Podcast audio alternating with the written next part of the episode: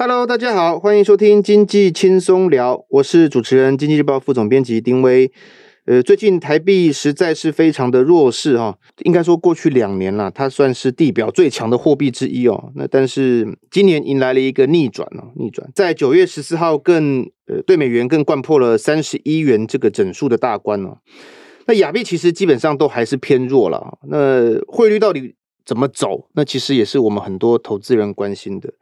今天我们请到了一位聊聊汇率的大佛李奇展。Hello，大家好，我是大佛李奇展，很高兴来我们节目跟大家分享最近亚币的趋势，还有美元的前景。那希望透过我们这个介绍一下总金跟汇率的关系，让大家能够了解啊，整个第四季甚至是明年的汇市前景。刚刚那个大佛来的时候，我还在跟他聊说。我们上一次碰面的时候，台币才二八左右哈，哇，这个短短半年的时间，就是风云变色。大福能不能先跟我们听众朋友分享一下，说为什么台币会这么弱？嗯，觉得主因大概应该有三个啦。第一个是这个全球的需求在下滑当中，那当然大家会觉得说呢，呃，就是台币贬值或者是啊、呃、整个亚币偏弱势是有帮助出口的。那所以呢，嗯、在这样的情况下，台币就有贬值的空间。那第二个呢，是在美元一直升息的情况下，那其实呃市场会担忧说，哎呀，这个资金一直被美国收回去，那整个新兴市场会不会表现比较差，那自然的就会有外资出走的这个压力存在。那尤其是呃，这个出走不一定只是台湾，甚至是可以扩散到整个亚洲新兴市场，那甚至是整个新兴市场都是。所以呢，台币当然就比较难独善其身。那第三个的话，那当然就是股市方面也随之修正啦。那当然，毕竟在美股不好，那中国股市也不好好一阵子了。那全球股市。是基本上表现偏弱的环境下，呃，台股要自己好也不容易。但是你以外资的角度来看，就是，哎，那如果呃今天股市表现没那么好，那我何必就是冒着汇率风险，冒着涨跌风险？所以用这个资金啊卖股汇出，那当然也推动台币走贬。那这我认为是影响台币的三个最重要的因素。其实也不是有台币了哦，刚刚我提到日元最近也很。基本上亚币都很弱了，嗯，尤其是中国大陆，它的人民币对美元已经破七了嘛，嗯，那这个其实有人形容它是对经济是很大的冲击了。我我想大佛，你可不可以从整个亚洲，然后再带到大陆来跟大家讲说，其实也不是只有台湾的问题，这是其实整个亚洲现在的情况。嗯，对啊，当然了，因为其实台湾的经济在整个亚洲，甚至放眼全世界，啊、经济其实是不错的。但是为什么这么弱？其实也是因为亚洲的经济前景，大家有点质疑啊，因为在。第一季、第二季，那其实大家看到嘛，这个中国因为你可以说是，呃，有一些疫情清零的关系，那经济确实表现比较弱势。那当然，你觉得经济弱，外资也会觉得啊，那如果其他国家市场比较好，那我何必一定要投资中国？所以确实，中国这边面临到比较多的贬值压力。那第二个是在日本这边有自己的问题，所以日币也贬值。那我觉得这方面呢，就是整个亚币，你可以说是。呃，竞贬，但另一个方面呢，有时候其实是不得不贬啊。竞贬比较是主动性的，就例如说啊，我我希望透过贬值来获利。例如说，中国人民银行，他故意放手让人民币走贬，那希望推动下半年的经济成长，这是一个很好理解的状况。但是这是主动去推。动货币走贬，那表示他如果想要的话，是可以赶快升值回来的。他可能只是短暂的帮助一下经济出口，但是如果是资金外逃带动的贬值，问题就比较大啊。例如说啊、这个我看到的东协市场，甚至韩国，那其他一些比较弱的新市场，其实也都面临的资金是外逃的现象。台湾算是资金外逃吧？台湾呢、哦？政府主动？嗯、呃，对对，我觉得台湾比较像是资金获利了结了。你说外不外逃这件事情，我们值得商榷一下，但是比较像是。获利了结，因为毕竟赚了那么多钱了。那外逃有一个大的重点啊，就是看坏经济前景。那比较明显的例子，其实是应该是像是韩国，嗯啊，因为韩国你说股市特别烂嘛？其实还好，但它汇率一直贬，然后而且它已经从去年年底就开始升息了，可是资金还是一直走。那利率确实有在提高，所以呃，你说什么韩国跟美元的利差扩大了，所以这个资金外逃，那这件事情在韩国这边其实。这个压力没应该没有台币那么大，但是问题是什么？问题是资金还是从韩元这边出走，那韩元创近十几年新低，那现在价格啦也快要快要大概到了金融海啸的接近一半左右，就是再往上跌个两成不到，那就是到了这个金融海啸的水准。所以呢，我会认为资金外逃的现象比较像是在韩国，那台湾这边比较像是新兴市场的资金外逃外整个外流的时候，那是。这个台股这边也算是获利了结，所以呢，概念上稍微有差，但是表现在具体的呃现象上都是货币走贬。那但是这个是整个新兴市场必须要面对的问题，中国也是啊。中国啊，你说中国要拼下半年经济成长，我们做个假设啊，上半年如果经济成长不好，那走贬很正常。那下半年如果你有一些货币政策去推升它。整个下半年的成长，例如说，我们不要不要说多，只要整个第呃下半年有年增率五 percent 左右就好了，那其实就不算太差啦。那可是资金还是外逃，还是卖掉人民币？那在这样的情况下，就比较像是啊、人行放手让它走贬，同时有一个资金外逃的压力，所以呃，它的现象都不太一样。那但是在整个新市场压力是巨大的，尤其是美元啊、把资金都收走。那但是在如果你用我们细分的话，对于呃经济的负面影响，可能在台湾这边会比在中国或者是在韩国这边来的小很多。就是我们对韩国来看的话，它的冲击应该是比我们大了。嗯，可事实上，台股今年很多人投资人会把这个资金外资离开台湾跟股市有高度的正相关嘛。嗯，那外资今年累计卖超已经破兆了嘛。那大部分当然都是提款台台积电了。嗯。那这个不代表外资要把资金抽离台湾吗？是啊，是啊，但我所以我说它比较像获利了结，因为最近涨很涨很多了嘛，你总是。嗯总是要赚点钱走的嘛，像是巴菲特长期投资电动车，那其实最近也在卖，所以我觉得它比较像是，哎、欸，现在啊，景气景气好像不太好，那我们就多留点现金。嗯，那在这样的情况下，那与其去卖一些本来就表现不好的，那不如把一些呃赚得多的，那我们适度调节一下，因为毕竟其实你说卖很多，但是也没有卖到就是崩跌到不行嘛。那可是如果你是一些比较。体质差的，我们不要点名啊。但体质比较差的，那如果在外资再大卖一下，那是不是就就更惨？所以呢，在这样的情况下，我比较偏向是确实有在卖。确实有在走，嗯，但它不是无序的乱卖，我不计价格的卖，而是哎，我我获利了结一部分，那把这个钱留着，我们可以做别的事情，或者是回到高利的地方。因为有时候如果我们做假设啊，有时候呃来台湾投资的不一定是这个呃外资法人自己或者机构投资人，有可能是例如说像是呃海外的那些避险基金，或者是什么什么什么主权基金，或者是例如。比如说，海外投资人买的新市场的股市，那今天他们可能就是，哎，反正整个新市场不好，那我就卖。那当然，你只要台湾这边有有在他们的基金投资范围当当中，那就会被卖掉。所以我觉得算是一个合理而正常的变化。那没有到很惨的那种啊，资金就是不计成本的卖了再说。那你觉得从二十八到三十一点多嘛？哈、嗯，今天这个幅度也不算小，是符合你预期的吗？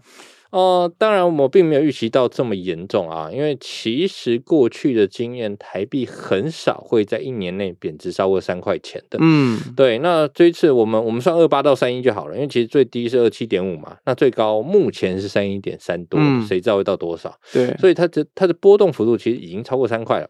那这样的走势其实并不并并不呃常见。对，不常见，所以它它，我觉得并呃是算是出乎意料的，台币贬值的幅度很大，而且它的速度很快。我昨天还跟我们金融组的同事在聊，我说，哎，之前你在开会的时候在讲说，准备要破三十啊，准备要到三十一，那马上就三十一点五，所以这个速度其实是很快的就推进了，嘿。对，那我觉得概念上可以是这样子啊，大概可以分两段来看，一段是从今年年初大概到五月中啊、就是例如说二七点五到大概二二九点八四五这个这个这一波，然后第二波呢又是从六月多开始啊，就是二十九块到三十一块多。我觉得就是央行有在调节，所以让年中大概有一两三个月，就是今年中间两三个月，第二季这时候两三个月，呃，维持一个横盘整理。但是后来发现其实调节帮助有限了，因为呃整个趋势如果是亚币在走贬，美元在走强，那你你你调节只有一下的问题，那你一直。压也不可能永远压在那个价格内，所以当它放手之后，贬值的速度，尤其是这一个多月来是速度相当快，所以呢，我觉得确实是在呃资金加速外加速外逃当中。你觉得它有？之前有逐贬，现在没有逐贬。呃，央行的态度都是我们有在调节，那调节力道跟大小有差而已。因为呃，应该这么说哦，就是你在守得住，而且不用花太多钱的情况下，你可以去守。但如果大势所趋是就是要往贬值走，你特别去压意义有限了。那就是其实都是以时间换空间，让。呃，不管是进口商也好，进口商做避险嘛，做口商理论上是受益的。对，让进口商去做做避险也好，那或者是呃其他的这个，例如说稳住稳定市场信心啊，因为有时候是你看到了呃这个啊汇率一直贬，你会担心说是外资在卖，那是不是联联动到股市？所以它。多数情况下是避免过度的波动导致市场的信心崩溃，那去做调节。那本身从来没有因为央行去调节汇率导致趋势逆转。了解，嗯，有点像是顺势而为啦，但是就是应该顺势而为，同时就尽力而为啦。对，对，对，对，能够做到什么就做到什么。对，确实。那你看会继续？我前前两天也在问我们同事，哎、嗯，会不会贬到三十二？那继续下去呢？我认为是往贬值的方向走是没有错的。那会不会到三二这件事情倒是不一定，因为呃，在二零一九年的高点啊，出现在三一点七左右，那就是这一关要先看能不能过。因为我们做个假设啊，你我们很难知道央行心里认为呃贬值过头是什么水准，因为因为。既然它能到三一点三了，为什么不能到三一点七？既然它能到三一点七，为什么不能到三二？所以绝对的数值这件事情呢，就是要看央行本身对于经济的冲击跟拿捏。但是我我的想法是，呃，因为已经贬了蛮多的了，那你去呃。还在贬值趋势当中，所以我认为先看三一点七这边能不能过。如果三一点七这边确实让假设啊，让似乎想要在这边调节一下的话，那可能就是在这边守一下。那如果呃在年底哎经济开始有一些复苏的动态，那股市开始回稳了，那可能三一点七就不会破。大佛刚刚有提到，就是说，嗯、因为汇率基本上台币只要是贬，嗯，那当然对出口商是有利的嘛。嗯嗯、那当然还是要看你的这个进货的这个美。成本是用什么去计价嘛？嗯，但一般而言对出口有利，但对进口商，尤其是他进口是用美元的，卖是用台币的这一类的厂商，它是压力比较重的。嗯，所以刚刚大佛其实提到说，呃，因为你一下子其实也贬了，幅度已经是在短时间之内是蛮大的，所以央行要不要在三十一点七这个关卡哦来做点防守，是可以观察的。是，对，OK，好。如果假设哈，你在年初就买美元的投资朋友，嗯，那现在应该是赚很多。是啊，是啊，是吗？哈，那如果是现在这个位置，加上亚币又是，呃，应该。讲大部分啊，我不我不敢讲是不是全面性，但大部分都是贬值趋势的话，嗯，那现在如果要投资外汇的话，你会怎么建议啊？嗯，我会这么说啊，如果有实体需求的话，当然尤其是美元，其实还是可以买的，不管是有美元保单，还是美元计价的基金，因为或者是要去留学游学等等的，那有需求，但还是还是必须要买。那但是技巧上就可以拿捏一下啊，就像是说，假设你有还有时间啊，呃，例如说是美。每个月扣的定期定额的啊，门计价，那问题就不太大，你就每个月换一点就好了，因为其实。以定期定额来说，重点还是那个商品本身的绩效，汇率这件事情就影响性没那么大。但如果今天是例如说你想要投资美元，看一看能不能赚钱的，那这个时候呢，你用的分批买就要有点技巧啊。假设像现在大概是三一点三左右，嗯，那你就不能买太多啊，你可能就是买个一两成左右啊。为什么？因为现在的价格虽然说我们还是看贬啊，那年底我们做个假设啊，年底假设来到三一点五啊。啊，甚至三二好了，假设那。从三一点三到三二，其实也不过就是两 percent 多一点点的空间。对，那你的获利有限。那如果如果股市来一波反弹好了哈，这个美元顺势拉回一下，那也不用多，你从三一点三回到个三十上下，也不是很困难的事情嘛。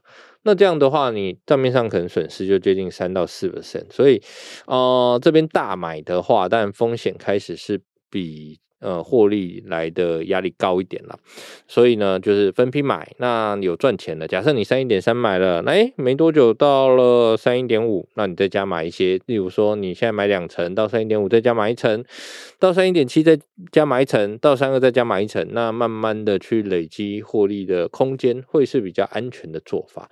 那假设如果你你愿意等，或者是诶你买在三一点三，诶没多久回到三一，那这个时候你也可以再买一层，透过一个。分批，那尤其是这个呃，用价格本身来去抓进场时机的话，那可以帮助我们减少风险。那但是啦，反正因为美元还是偏强的几率比较大，所以在这段时间你买美元的呃方向，我认为还是没错的。可是我感觉到，听大佛这样分析，嗯、现在也应该搞不好你也可以放点部位在亚币啊。嗯，放点部位在亚币可以啊，但是因为我个人的做法是我不会去投资还偏弱的商品，我会等它偏强了再去投资，转强的转折。呃，不一定要转强啦，至少见底啊，因为目前看起来都没见底嘛。例如说人民币来到七，那如果站稳七，会不会跑到七点一八，跑到七点二？那么如果会的话，就表示现在不是摸底人民币的机会。所以，呃，变成是如果偏弱商品想摸底可以，但是至少等底部出来了再去摸，会是比较安全的方式。那日元呢？日元目前看起来是偏弱的，不过因为这两天有传出日本央行有一些动作啊，像是上礼拜他们有一些口头干预啊，然后这个星期传出说有央行的官员认为，哎，这个通膨应该已经不是暂时性的，有有机会就是通膨越来越高，所以呢，呃，市场也在。担心说，哎，日本央行会不会政策转向？那我们做个简单的假设啊。那目前来说，不转向的几率还是比较大的，因为好不容易让日币贬那么多，那通膨看起来要来了。那你这时候忽然就升息，那可能这个通缩又重新回来。嗯，那你过去这一年多，呃，跟大家反向，大家都在升息，你硬要宽松，那。呃，可能这个效果又全部打回去了，所以我认为他们忽然升息的几率不太高了，但是他有可能可能会在这一这一两次的货币政策会议里面稍微更改一些说辞啊，例如说啊，有关注到通膨开始升温的现象，那但是经济还是需要呃货币政策宽松货币政策的资源，那只要有这些言论出来，就表示哎，日币慢慢的有可能开始见底了，但是它。跟转强还有一段路，那我们可以观察到，另一美元对日币来说，最近大概都在一四一到一四五之间震荡。嗯、那如果往上再冲破一四五，例如说来到一四七，看到一四八，那当然就是续贬为主。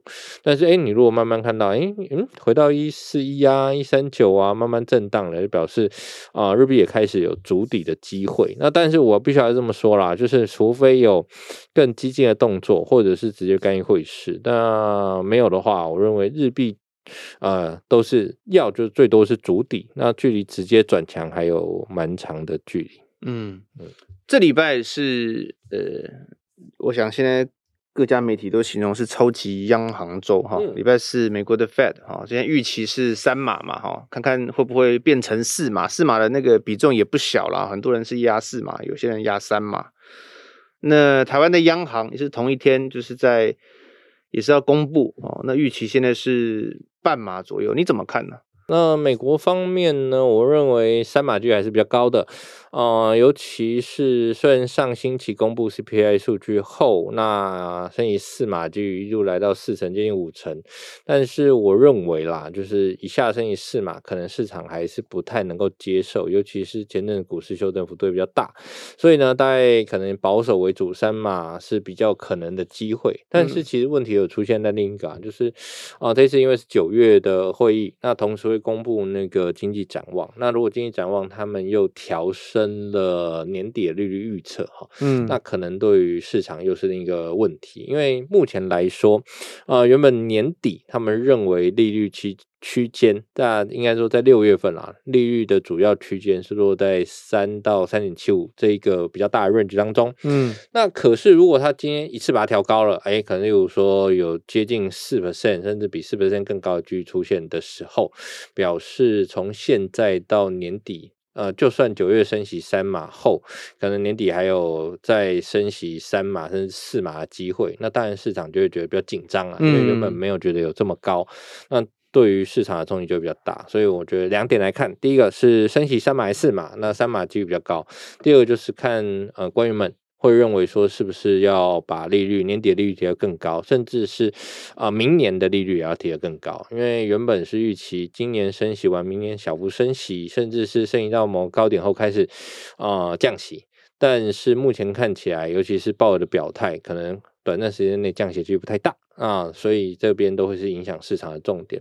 那至于台湾央行呢？呃，因为三月升息一码嘛，六月升息半码，所以我觉得这次升息大概应该合理，应该也是半码到一码机会最大啦。那保守一点半码，积极一点一码。那你说要超过一码之上，呃，目前看起来几率并不高。那只是同时间，呃，要配合的是对于，例如说对于通膨的展望，对于经济的看法，因为毕竟在三月跟六月升。升息后，啊，我们可以看得到 GDP 的年增率慢慢有点下滑了，对，所以没有没有到很严重，还是保持在三 percent 上方，但是慢慢有点下滑。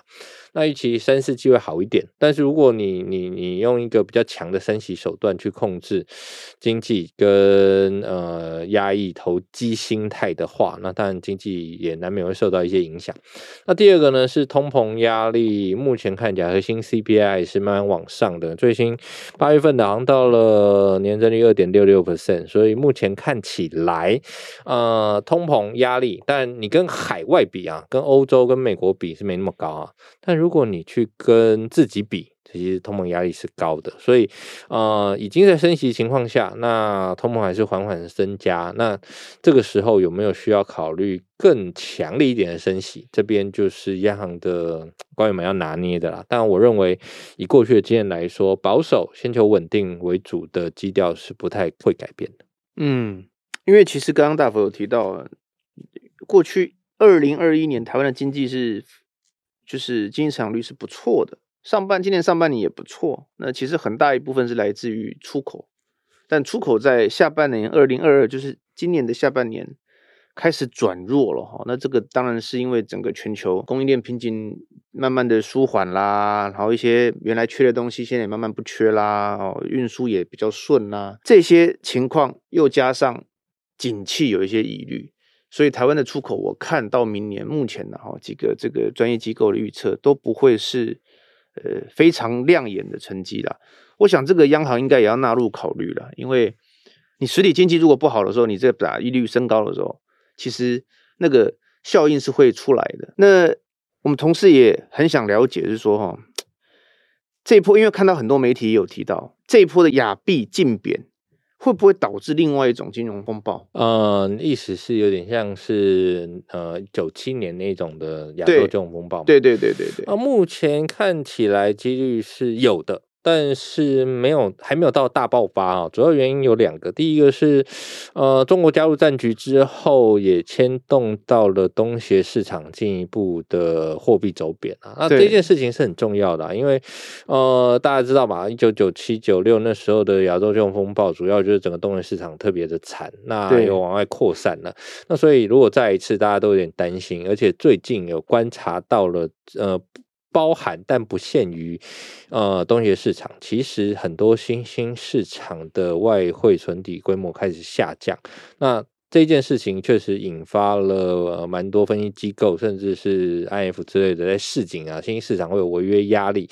那这件事情如果扩大的话，那当然会是下一个亚洲，甚至是整个新兴市场的金融风暴啦。那但是我必须要这么说啊，现在你假设这个风暴要爆发，那现在大概是五成左右啊。为什么？因为第一个，呃，联准会的升息力道有机会慢慢放下来了。那如果啊、力道没那么大了，那当然最坏的时候。后，可能可以开始慢慢过去，所以应该没那么严重。第二个是，呃，人民币的贬值动态，在目前来说是大家认为最大的风险，因为，呃，如果人民币走贬，那整个亚币有进一步贬值压力。那就像我们一开始说的啊，到底是主动走贬，还是资金要外逃？那中国，我认为啦，这也是中国本身一直强调的，他们。资金外逃不会冲击到他们的内需市场，因为。毕竟第一个你要说人够多，那第二个就是他们一直说的嘛，嗯、了不起我们关起门来玩玩个五年十年，再重新回到金融市场。嗯，但是东西有办法这样玩吗？可能没办法。其他的新兴市场有办法这样玩吗？可能没办法。所以如果人民币的重贬引发像是呃，例如说越南啊，甚至其他产业链也必须要跟着走贬，那当然会是一个比较大的金融风险。但是目前至少人民币还没破底，所以呃这件事情就是我说的，大概了不起五成左右到目前。但是如果人民币进一步破底，那甚至是比较大的新兴市场开始有违约，因为目前看到违约的经济体都没有到非常大哈。你觉得大的定义，比方像是哪些国家？大的啊，你至少像上次爆掉的是什么泰国啊啊、呃、这些这些新市场，那至少大的也要像这样的新市场。嗯、那目前来说，他们的外汇存底有降低，但是你说泰国马上面临债务违约嘛？马上要有这个 IF 的融资，不然。他们经济会垮嘛？目前看起来也没有，嗯，所以所以我觉得没有到那么严重的地步。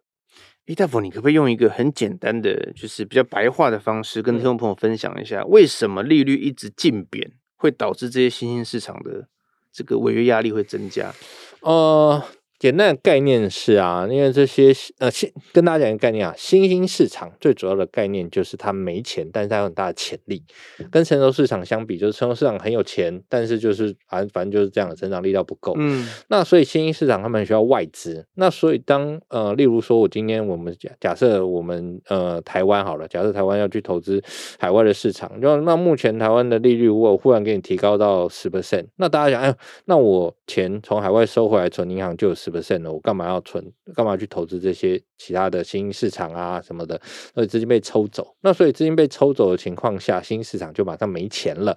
那没钱呢？他们有很多的在扩张的时候，像 之之前不是有讲说很多的国家因为呃加入一带一路啊，还是什么的，跟跟中国借钱，就现在还不出来了，就必须要把它资产卖掉，国家也没钱了。嗯，嗯，那这样的事情不就是会扩散的发生？因为资金外逃了，所以它才会。变成了一个债务违约问题，那国家没钱了，社会没钱了，那整个金融机构垮了，就会变成是金融市场的另一个问题，所以他们都会是相辅相成的去去延伸出来。了解，就是这一波的这个，我们都常下这个股汇双杀了哈，那股市也有资金的抽离，那汇市也是有资金的逃跑。这个对于大宗商品，其实像现在油价也在跌嘛，哈，那很多原来在去年以及今年上半年还会很强的一些金属嘛，哈，贵金属，到了现在也都开始走弱了。那你怎么看？说这一波的投资商品下滑哦，趋势是一直会一路往下吗？还是会有一个转机？目前看起来啊，大概会分两大块，因为我们一直讲大宗商品，其实它有点轮动啊，就是它就有点像台股个股轮动。看一下现在的话题是什么？大宗商品的轮动也是一样啊，就例如说在俄乌大战的时候，那那时候最红的就是啊、呃、能源呐、啊、跟食品，因为这两个就是俄罗斯跟乌克兰主要出口的商品。那这个时候呢，以以以以现在的市场来说，确实是能源的价格，尤其是油价下滑的幅度比较大。嗯，所以呢，在能源方面，就是看，其实目前只有欧洲需求的天然气撑住市场，但是能源确实表现比较弱。那它的主因是来自于呃整个全球的需求下降的问题，尤其是因为快速升息嘛。那因为快速升息，整个市场的投资就是企业扩张的角度变慢了，那消费的力道也下降了，所以。所以呢，整个需求往下，那这件事情一时之间看起来还没有看到逆转的机会啊。那所以可能，例如说原油的价格还在修正。那因为慢慢要进入冬天了，那目前看起来各欧洲市场，那在天然气方面，他们是说他们的这个储备已经到达了一定水准，所以比较没有抢天然气的现象，所以天然气的价格也开始修正。但是即使修正后，现在的价位跟去年同期也有五到。六倍的的的的涨幅，嗯，所以我只能说在天然气这边是涨多修正，它距离距离下滑还有很长远的一段路要走，嗯，那、呃、所以呢，这方面是需求带来的市场变化，但另一方面像是这个啊、呃、食品。食品的问题，它来自于呃，更重要的是极端气候的问题，像是整个欧洲上半年都缺水，所以让整个食品的价格，再加上乌克兰出口的问题，让整个呃黄豆、小麦、玉米都冲了一波。对，那最近其实在这个呃，应该是小麦吧，小麦有有一有一波反弹。好，那在这边的概念上还是一样，就是呃极端气候造成的需求问题，但是它就跟呃造它就跟呃，例如说美国升不升息啊，这方面的影响就不是那么剧烈。所以呢，如果我们做假设，如果极端气候延续，甚至是今年的冬天会是很冷的冬天啊，假设啊，那当然在这个农产品方面就会有比较多的表现机会。但如果反过来，嗯、呃，在应该说。其他的商品当中，例如说黄金啊等等的，在升息循环中压力就会特别的巨大。哦，因为像大家知道嘛，投资黄金是没有利息的。那如果今天放美元的利息都有三 percent，甚至放美债更高。那你去投资没有利息的黄金，自然的诱因就下滑了，所以金价确实表现比较弱势。那最近也破底了，所以目前看起来金价还是在啊、呃、修正的趋势当中。那短线的主要压力大概是在每盎司一六八零到一千七，嗯，只要冲不过这边，大概都是偏弱震荡为主。那当然啦，你可以期待就，就、欸、哎，黄金不是有抗通膨啊、呃，黄金不是有这个市场跟动荡，那只是两个重点啊。第一个市场动荡目前。是啊、呃，你以避险需求来说啦，那大家都知道，这个股市可能在升息循环中承受的压力比较大，所以比较没有那么多避险啊，大家该卖的早就卖一卖了。嗯、那所以避险的需求没那么大。那第二点是，像我们刚刚说的，在这个整体的需求啊、呃，通膨压力增加的情况下，央行升息的力道会比。抗通膨对于金价的支撑力道来更强，所以金价的表现就还是相对比较弱势的。那如果是在工业金属方面啊，现在面临的问题是，其实像是呃之前不是前年呃一年前吧，在讲说哎拜登上任啦，那不是有什么那个基础建设？对，那那时候缺铜、缺镍、缺什么的，冲了一波。那这些事情还有没有？当然还是有。那比较大的麻烦是，现在没有人在提基础建设了哦。为什么？因为因为通膨压力高啊，你没事要讲基础建设，把东西炒起来，那你要被被被骂了。所以你比较少看到呃、那些呃国会议员什么在在炒基础建设。对，那最近的这个声音是比较少。对，那自然的在话题上的支撑比较小了。但是那他们有没有缺产能？有没有缺？其实是有缺的。那只是现在看一下下半年啊、呃，如果升息的压力能够放缓了，那他们在明年可能比较。有表现的机会，但如果还是持续升息，那企业还是在投资方面缩手，自然在工业金属上面需求也会随之下降。我们上一次聊的时候也是有聊到，就快要解封了。嗯，上一次我们有讨论到这个，但是上面没解。对对对。但看起来这次真的机会是蛮大的。是。那不管是要想要去哪里旅游的，嗯，如果要买外币的话，你会建议怎么买？呃，以旅游为出发点的话，我觉得比较简单的概念是，你要先赌一把，今年能不能去？哦，今年能去的话，你当然是日币之类，赶快先买啦。对，那如果今年不能去，就不用买那么多。哦，我们做个简单的假设，因为现在是九月底了嘛，那所以如果你觉得今年有可能去日本玩，你现在就可以买个七八成啊。为什么？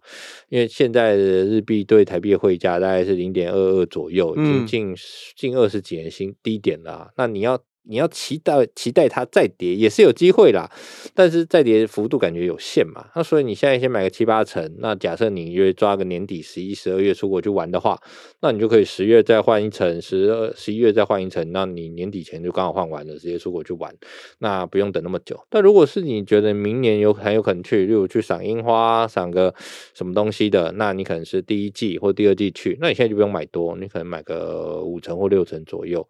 那因为反正便宜嘛。那你再跌也有限，那你但是你还是可以分批买，去看一看能不能有机会再跌一点，你回到零点二左右。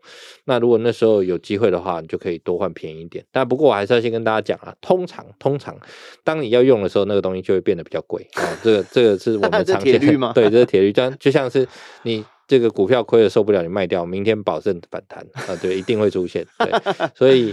你需要的时候，你可以先买，先布局，那不用等到说啊，就是零到出发的时候再买。